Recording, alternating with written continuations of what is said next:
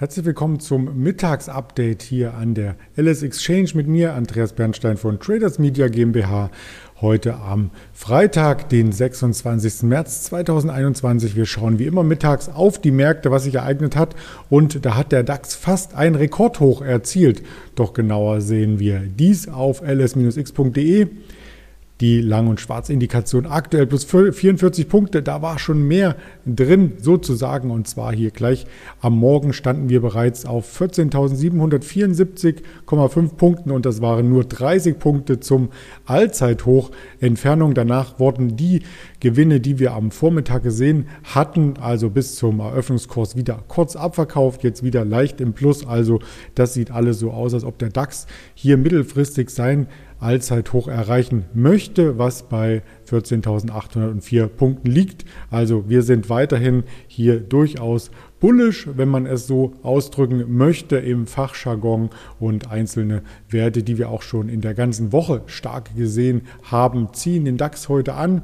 Dazu schauen wir auf die Spitzenreiter, die DAX Tops und Flops. Und da ist eine Fresenius ganz weit oben, eine Siemens, aber auch eine Delivery Hero, die ja die 100-Euro-Marke verteidigt hat und nun wieder in Richtung 110 und höher notieren könnte. Die Automobilwerte recht uneinig, da gibt es keine großen Ausreißer heute, aber es gibt einen Ausreißer nach unten und über den möchte ich heute als Aktie des Tages sprechen aus dem DAX bzw. ein Segment, was der Bekleidungsmittelindustrie zuzuordnen ist. Heute zwei 2% im Minus, gestern schon 5% im Minus.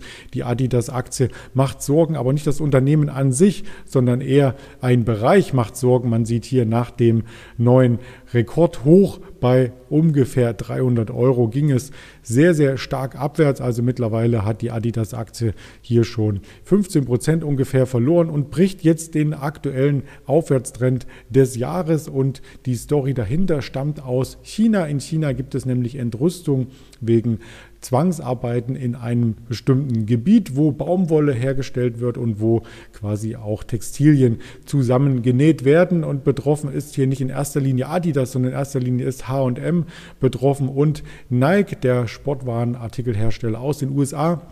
Die Region heißt Xinjiang. Ich hoffe, ich habe das richtig ausgesprochen. Und der Zorn trifft verschiedenste westliche Marken. Natürlich auch eine Puma, die wir uns hier auch anschauen aus dem deutschen Bereich. Die Puma-Aktie ist heute nur leicht unter Druck. Da war auch schon mehr Bewegung auf der Unterseite in den letzten Tagen zu sehen und deutlicher spürte diesen Zorn der chinesischen Aktivisten.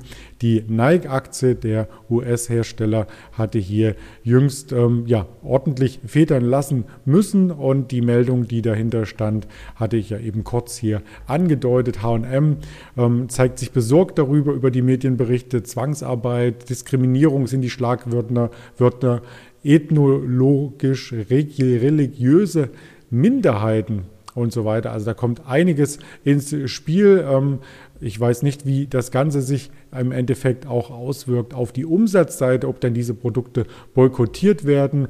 Ähm, der Jugendverband ähm, reagiert hier natürlich auf beiden Richtungen und die Region äh, Xinjiang, wie man so schön sagt, äh, wo laut der Vereinten Nationen, das muss ich ablesen, mehr als eine Million Menschen in Lagern interniert werden, werde etwa 85 Prozent der chinesischen Baumwolle herstellen, also mehr als ein Fünftel der weltweiten Produktion.